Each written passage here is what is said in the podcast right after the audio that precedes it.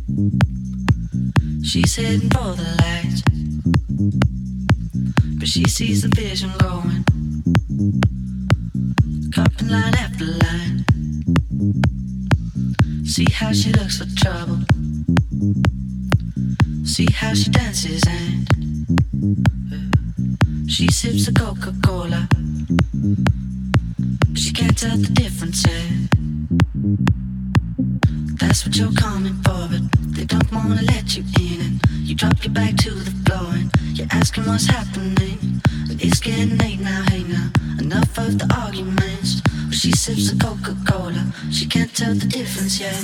That's what you're coming for, but they don't wanna let you in. And you drop your back to